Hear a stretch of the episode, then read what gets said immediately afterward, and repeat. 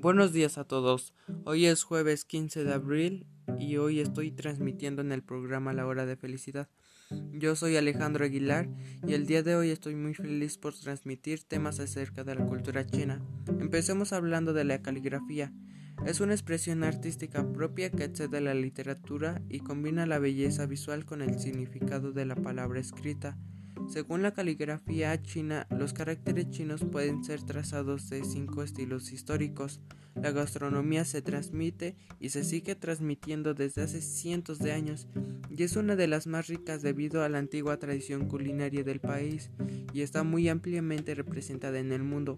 La cocina china está íntimamente relacionada no solo con la sociedad, también con la filosofía y la medicina china.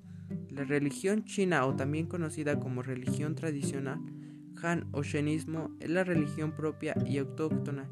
El fonograma simboliza la prosperidad, usando a menudo como amuleto de buena suerte. A continuación unos cortes comerciales. Quédate en tu programa favorito La Hora de Felicidad.